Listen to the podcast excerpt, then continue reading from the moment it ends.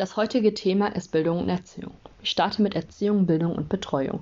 Bildung und Erziehung dienen zur Ausgestaltung des inneren Menschenseins. Dabei wird die Erziehung unter dem Begriff sozialen Handeln, welches Lernprozesse absichtlich herbeiführt, bezeichnet. Dabei steht die Ko-Konstruktion für das Lernen durch Zusammenhalt und soziale Interaktion. Das Kind ist dabei ein aktiver Konstrukteur seiner Bildung und interpretiert die Welt zu seinem Verständnis. Die Ko-Konstruktion ist ein wichtiger didaktisch-pädagogischer Ansatz, da so gelernt wird, gemeinsam Probleme zu lösen sowie das Verständnis und Ausdrucksniveau zu erweitern. Bei der Bildung zur Selbstbildung findet eine systematische Gestaltung der eigenen Persönlichkeit durch lebenslanges Lernen statt. Hierbei werden eigene Versionen aus Erziehungsansprüchen entwickelt, mit dem Ziel zur persönlichen Weiterentwicklung.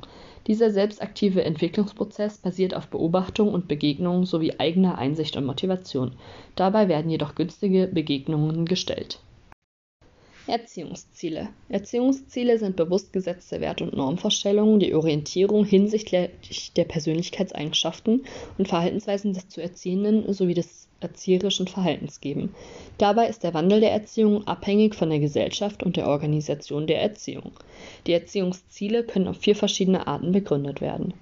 Die wertphilosophische Sicht beschreibt dabei die Würde des Menschen, die anthropologische Sicht die Orientierung am Wesen des Menschen, die normative Sicht die Orientierung an Werten und Normen und die pragmatische Sicht die Probleme der Zeit. Dabei ist die Mündigkeit das Leitziel der Erziehung. Dieser Begriff bezieht sich auf die Kompetenzen eines Menschen in verschiedenen Bereichen. Die Selbstkompetenz beschreibt die Bewältigung des eigenen Lebens, zum Beispiel sein eigenes Leben gestalten zu können und Verantwortung für eigene Handlungen zu übernehmen. Die Sozialkompetenz beschreibt den Umgang mit anderen Menschen durch Teamfähigkeit und Beziehungen. Die Sachkompetenz beschreibt den Umgang mit der Umwelt, also zum Beispiel mit Politik und Beruf durch Lernfähigkeit und neue Erkenntnisse. Jedoch ist es ein Prozess, die Mündigkeit zu erlangen. Abhängig vom jeweiligen Menschenbild und von der Weltanschauung werden im Laufe der Zeit unterschiedliche Erziehungsziele formuliert. Die Bedingungen für den Wandel des Erziehungsziels können somit politische Interessen, kulturelle und soziale Gegebenheiten, wissenschaftliche Interessen, aber auch Persönlichkeitsmerkmale sein. Pädagogische Zielsetzung bei der pädagogischen Zielsetzung können jedoch auch Probleme entstehen.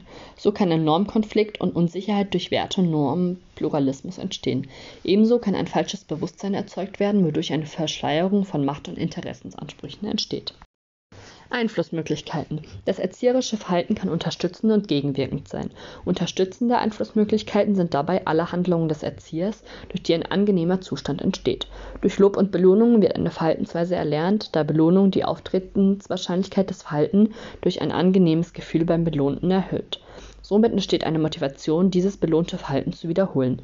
Dies gibt dem zu Erziehenden ein Gefühl von Bestätigung, Sicherheit und Selbstvertrauen. Der Vorteil dabei ist, dass der Erzieher eine sachbezogene Motivation aufbaut und somit die Selbstbestimmung des zu Erziehenden fördert. Gegenwirkende Einflussmöglichkeiten sind alle Handlungen des Erziehers, durch die ein unangenehmer Zustand entsteht. Der zu Erziehende verlernt dabei eine Verhaltensweise durch Belohnung und Bestrafung, da eine unangenehme Wirkung beim zu Erziehenden entsteht. Somit wird die unerwünschte Verhaltensweise verlernt. Das typologische Konzept von Levin. Levin unterscheidet zwischen drei unterschiedlichen Erziehungsstilen: dem autoritären, dem demokratischen und dem laissez-faire Erziehungsstil. Die Merkmale des autoritären Erziehungsstils sind, dass alle Richtlinien vom Gruppenleiter festgelegt werden. Somit entscheidet der Gruppenleiter über sämtliche Maßnahmen und es gibt nur einen Weg zum Erreichen des Ziels. Den Kindern ist das zukünftige Handeln nicht bewusst, denn für das Gelingen und Verhalten der Kinder ist der Gruppenleiter verantwortlich. Der Gruppenleiter bestimmt durch Befehle und Kommandos das Geschehen der Kinder. Ebenso ist der Lob und Tadel des Gruppenleiters nicht sachbezogen, sowie die Kritik nicht konstruktiv oder objektiv ist. Der Gruppenleiter hat tendenziell eine geringe Wertschätzung gegenüber der Gruppe. Dadurch ist das Verhalten der Kinder durch wenig Kreativität und Spontanität gekennzeichnet, da sie ausschließlich auf die Initiativen des Gruppenleiters reagieren. So entsteht eine homogene Gruppe mit uniformierter Meinung. Das Verhältnis zum Gruppenleiter ist sehr angespannt und konfliktträchtig, wodurch ein unterwürfiges, aggressives und oppos oppositionelles Verhalten entsteht. Das Verhältnis unter den Gruppenmitgliedern ist gereizt, wodurch Feindseligkeit gegenüber anderen entsteht. In der Gemeinschaft ist ein geringer Zusammenhalt vorherrschend und eine hohe Leistungserwartung. Dabei werden Ziele jedoch nicht geschätzt. Somit muss der Gruppenleiter bei der Durchführung des Vorhabens häufig ermahnen. Die Arbeit der Gruppenmitglieder wird nicht begonnen, bevor der Gruppenleiter nicht da ist, und das Arbeitsniveau sinkt sofort, nachdem der Gruppenleiter den Raum verlässt. Der demokratische Erziehungsstil zeichnet sich dadurch aus, dass der Gruppenleiter einen Überblick und ein Ziel liefert. Die Arbeitsschritte und Richtlinien werden dabei durch den Leiter festgelegt. Dabei werden die Maßnahmen durch Gruppendiskussion ausgewählt, wobei der Leiter anregend und ermutigend ist. Wichtige Entscheidungen entspringen im demokratischen Erziehungsstil ebenso aus einer Gruppendiskussion. Die Gruppe ist für ihr Handeln und das Ergebnis dabei selbst verantwortlich. Bei komplexeren Problemen kann der Leiter eine Auswahl an Lösungsmöglichkeiten liefern, die endgültige Auswahl liegt aber bei den Gruppenmitgliedern. Der Gruppenleiter ist mit seinem Eingreifen sparsam, wobei Verbote und Anweisungen sachlich begründet werden. Der Leiter gibt konstruktive Kritik, wobei Wertschätzung und persönliche Gespräche im Fokus liegen. Dabei ist das charakteristische Verhalten der enge, stabile Zusammenhalt und das Überwiegen von hilfsbereiter und freundlicher Kommunikation. Leistung wird im demokratischen Erziehungsstil hoch anerkannt und die Aufnahme von Arbeit ist nicht vom Gruppenleiter abhängig. Bei dem laissez-faire Erziehungsstil verhält sich der Gruppenleiter passiv und gibt nur minimale Vorgaben. Seine Rolle beschränkt sich auf das Einbringen von Materialien, wobei er auf Grenzen und Regeln verzichtet. Der Gruppenleiter gewährt völlige Freiheit und das gesamte Vorgehen wird den Kindern überlassen. Die Kinder erhalten nur nach auf Nachfrage und Verlangen Informationen. Die Arbeitsergebnisse der Gruppe werden kaum bewertet und der Gruppenleiter verhält sich neutral. Die Auswirkungen des laissez-faire Erziehungsstils sind dabei, dass die Kinder mit ihrer Situation unzufrieden und enttäuscht darüber sind, dass bei dem Vorhaben nichts Sinnvolles zustande kommt. Das Verhältnis gegenüber dem Gruppenleiter ist unzufrieden und die Kinder beklagen zu große Freiheiten und sehen sich nach einem Leitbild.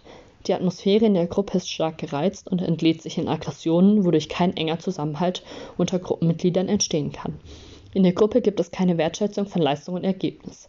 Das Verhalten der Gruppe ist meistens planlos und unproduktiv und wird von einem Mitglied geleitet. Das dimensionsorientierte Konzept Tausch und Tausch. Die Wissenschaftler Tausch und Tausch unterscheiden zwischen vier unterschiedlichen Dimensionen, welches das Erziehungsverhalten identifiziert. Je nach Ausprägung lässt sich das Muster der Erziehungshandlung in diesen Dimensionen beschreiben.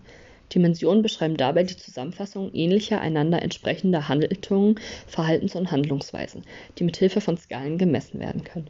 Die emotionale Dimension beschreibt die Wertschätzung als gefühlmäßige Einstellung durch Achtung, Anerkennung und Wohlwollen des Gegenübers. Dabei wird auf einer Skala von 1 bis 5 von hoher bis geringer Wertschätzung differenziert in der Dimension der Einfühlung wird auf der Skala von vollständigen bis zu hin keinem Verstehen differenziert. Dabei betrifft Verstehen die Grundhaltung des Erziehers dem zu Erziehenden und bedeutet das Einfühlen in die innere Welt des Gegenübers, also die Wahrnehmung der subjektiven Welt eines anderen. Die Dimension der Echtheit beschreibt die erzieherische Grundhaltung und Einstellung, bei der der Erzieher dem zu Erziehenden gegenüber aufrichtig ist und sein Verhalten mit seinen Einstellungen übereinstimmen. Dabei wird auf einer Skala von Echtheit bis zu Fassadenhaftigkeit differenziert die Lenkungsdimension differenziert auf einer Skala von fördernde freie Aktivitäten bis hin zu hemmende freie Aktivitäten. Mit fördernden Tätigkeiten sind damit alle Tätigkeiten gemeint, die der Wertschätzung, dem Verstehen und der Echtheit entsprechen. Autoritative Erziehung. Die Merkmale von autoritativer Erziehung ist die Festlegung klarer Regeln sowie hohe Erwartungen und Forderungen an die Leistung. Somit wird das Streben nach Autonomie und Selbstbestimmung gefördert. Dazu gibt es das anerkannte verhaltenstherapeutische positive Elternprogramm. Zu diesem Programm ist es jedoch nötig, eine stabile emotionale Beziehung zum Kind zu haben. Dabei fördert ein pädagogisches Verhalten zum Kind eine gelingende Erziehung.